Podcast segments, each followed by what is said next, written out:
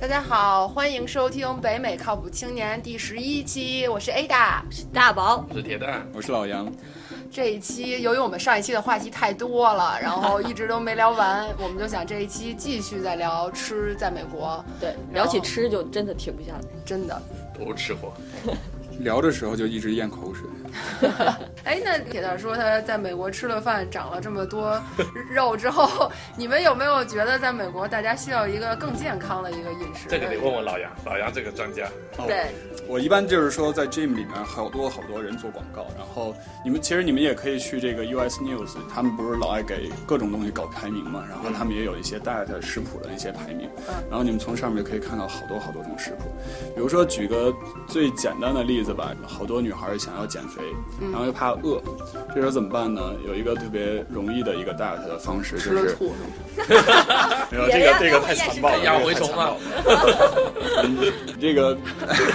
继续说，继续说，不用说啊我，平复一下 情绪。一般这个我现在用的这个 diet 的方式叫阿式减肥法，一个叫我忘了它名字了。然后反正他最先搞的，他的理念就是说肉和蔬菜你们可以随便吃，每天可以往饱了吃，因为不用 care 它的卡路里，不用特别麻烦的计计算这顿饭两百卡、三百卡多少。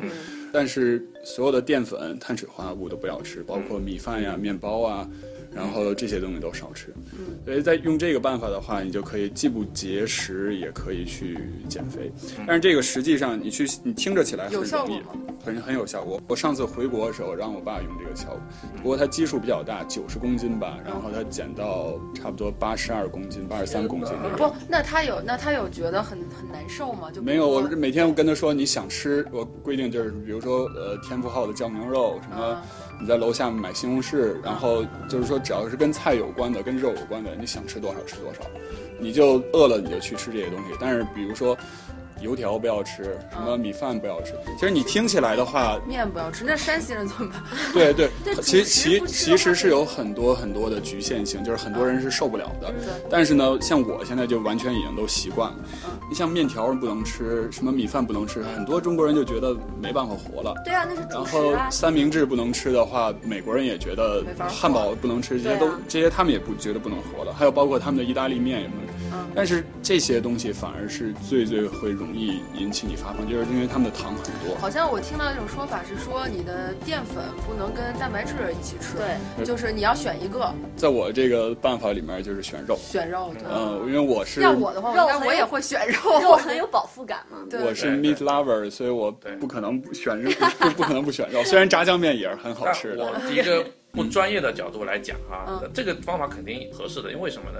在农业社会以前，大家都是去打猎的，打猎的时候你只有肉吃，肉和果子吃，所以人体系嗯大家统身体都 很就原始的模块在那边的是没有问题的。我插一句，这个是另外一种减肥方法，就是按照你说这个，它叫 paleo paleo diet，呃，P A L E O，、这嗯个就是说在人类文明社会之前出现的所有东西你是可以吃的，在人类文明之后的所有东西是不能吃。举个例子，面包是是磨出来的，嗯哦对对对你是不能吃的没错。啊土豆是自个儿生长的，是你对可以吃的。这个是另外的一种办法，这比如说。那就是说你只能吃原料食材的，对，比不如能说吃加工的。按照铁蛋说的这个办法的话，呃，像 cheese 这种东西是你不能吃不的，能吃的但是你可以直接喝牛奶。对对冰激凌是你不能吃的。但是我这想样说一个问题，就是为什么大家要把它做成食材呢？有两个原因吧，可能是容易储存，然后还有一个原因就是因为做成食材，哎美就味做成对好吃好吃。那就说，如果你只能吃原料的话，那就说明这个东西对你没有那么好吃。那么好，对健康啊，那么那么这个就是说健康、好的身材，然后还要说享受生活，你所有的东西每个头儿你不能都对对对都占上，对不对？你不能得。要的太你多。你站住一头就行。对一般比如说，你看一般老头儿这辈子就到此为止了，就觉得我该好好享受生活了。然后那个那个美国的大叔都特别特别胖，挺着个大肚子。对，一般你在这个 gym 里面看见都是年轻人，是吧十十来岁刚上大学小伙儿，正准备找女朋友呢，你让他们吃成那样，不可能。每天要去 gym，汉堡不吃就不啊吃了，但就是这个我样有个担心哈，嗯我不知道有没有临床实验在做过这个蛋白质的降解嗯或蛋白质的体内的这个消化，对于消化系统是没有问题，但是对于代谢系统是有一定负担，特别是对肾脏。对这个问题，很多人都提过来。我们可以，我突然想起来了，那个阿氏减肥法叫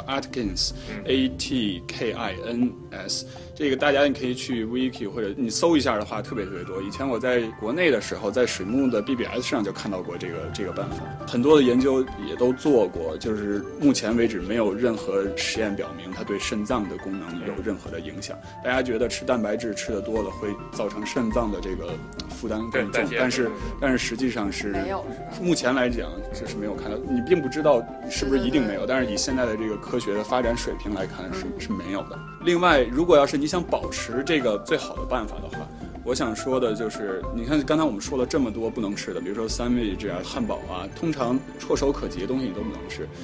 比较推荐大家要，如果要是你们想用这个办法吃的话，那你就去 Whole Foods。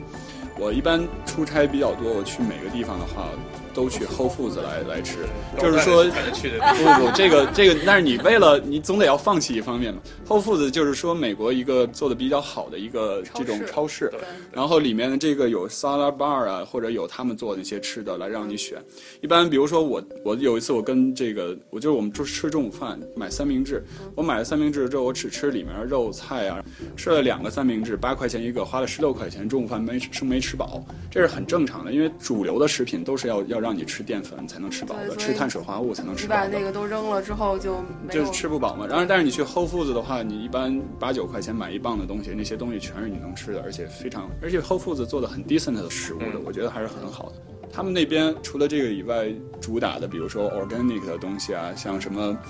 中国好多人都是乳糖不耐症，不是吗？喝牛奶喝多了不嗯行，那我些特别想吐槽一下乳糖不耐这个事情，因 为好我就工作的时候，然后我们一块儿去吃饭，然后这个那个，然后就说你们有什么忌口的呀？就是我们全组的人嘛，就有我 mentor 就说，哎呀，我乳糖不耐，我不能吃这个，不能吃那个，就总听到有人说这个乳糖不耐这件事情，尤其是在美国，我就想说，那我去查一下。我查了一下，我发现其实大部分的华人都是乳糖不耐，百分之九十多的华人是乳糖不耐，而百分之十几的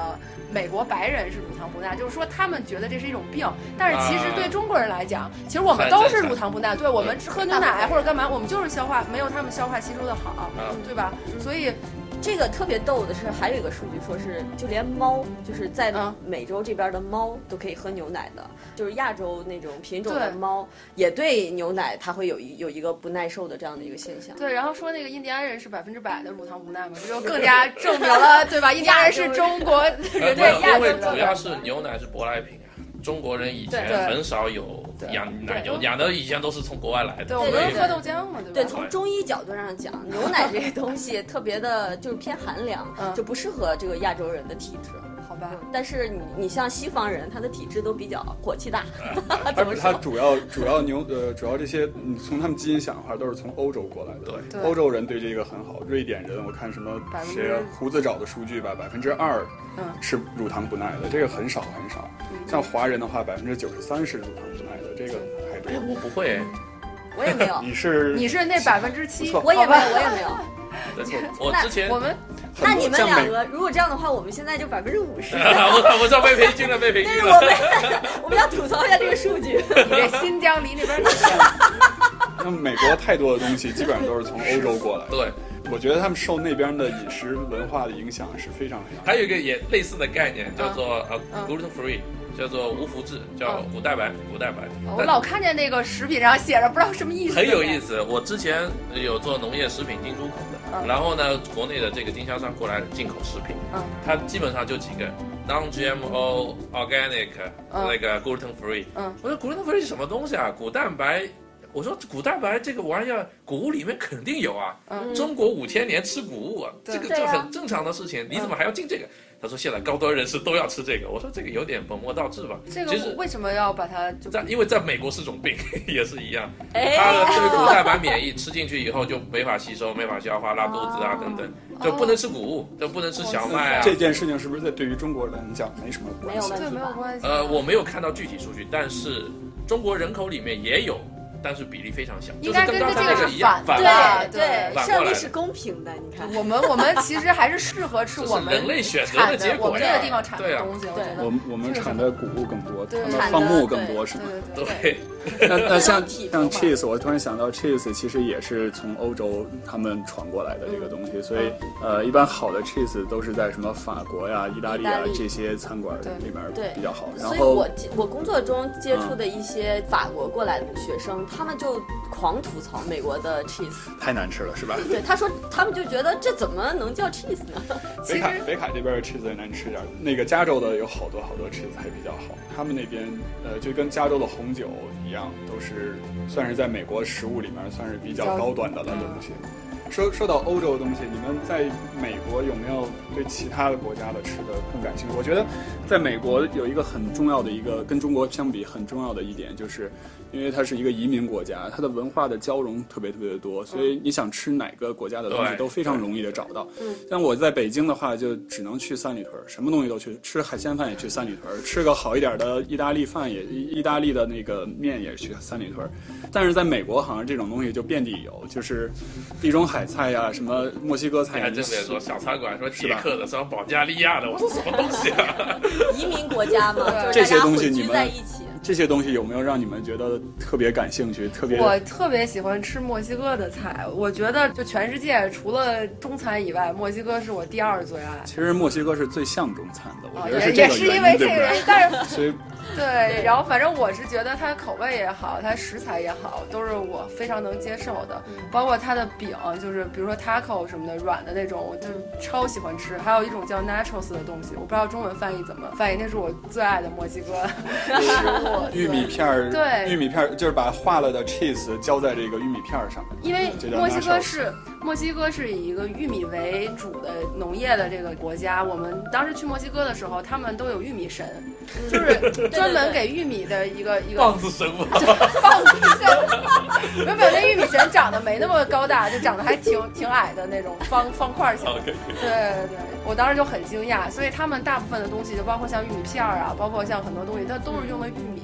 我觉得很好吃，而且呃它也会吃米，吃豆子。嗯对对这不是再次印证了，就是印第安人、印第安文化、墨是西哥文化是啊就从跟中是从亚洲来的，对嗯跟亚洲文化有联系嘛？对，这个我之前去墨西哥时候问过人家，然后他啊就说是很早很早很早很多年以前，然后是有一批就是可能中国人也好，就亚洲那边的人，当时那个白令海峡还是冻着的，还能走呢，啊然后他们不远万里从那个白令海峡走过来，下到下面来，然后在这边定居就回不去了嘛，你一辈子可能只能走一次，走到这边来之后就留下，留下之后就变成就是印第安人。在墨西哥，如果你去那些印第安，就他有那种小部落什么，你可以去，但是你语言不通啊什么的嗯，嗯但是你可以过去，人家给你做一顿饭吃，他做的饭就非常像中国的饭，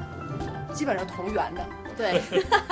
你说你大家喜欢吃日本菜吗？我很喜欢，我觉得日本的、日本的菜是一个以食材取胜的，对，对，他们对于食材的挑选是非常非常严格的。你然们后说的是在美国的日本菜，对，